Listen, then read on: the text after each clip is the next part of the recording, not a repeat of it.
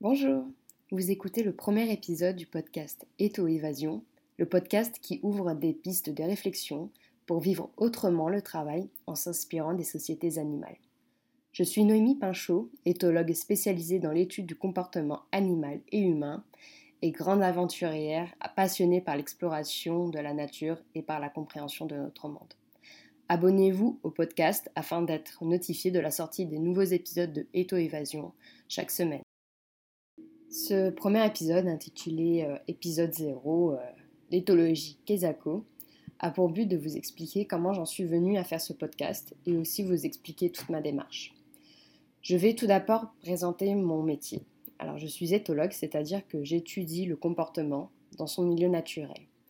L'éthologie, ce n'est pas l'ethnologie et ce n'est pas non plus l'équitation éthologique, qui est une façon d'éduquer un cheval centré sur son comportement naturel. L'éthologie est, une branche scientifique de la biologie. Dans la biologie, on a les neurosciences, la physiologie, la chimie, l'écologie. Et l'éthologie s'alimente de ces autres domaines scientifiques pour expliquer son objet d'étude, qui est le comportement. Par exemple, l'éthologie va intégrer euh, les connaissances issues des sciences cognitives, euh, des neurosciences, pour comprendre la façon dont un individu traite un problème. À défaut de se rattacher à une seule explication du comportement, l'éthologie a cette richesse de comprendre le comportement selon différents aspects, ce qui en fait une approche holistique du comportement.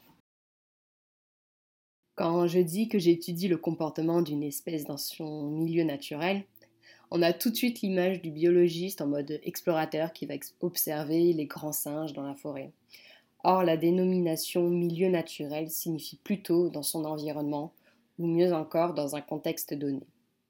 Moi, en tant qu'éthologue, et plus spécifiquement éthologue travaillant sur le comportement humain, j'observe le comportement d'un ou plusieurs individus dans une situation donnée et je vais les aider à adapter leur comportement en fonction de leurs attentes, de leur profil et de leur environnement.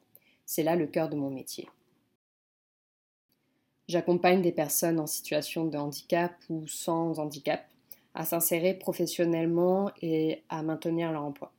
J'accompagne aussi les managers et les collaborateurs à envisager des alternatives managériales pour centrer leur, travail sur les besoins, tout en leur donnant des conseils pratiques issus de mes connaissances et de mon expertise.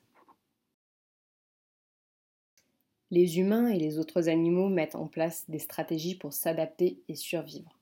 Par exemple, pour survivre, les animaux constituent des groupes et veiller à une bonne cohésion de groupe est vital.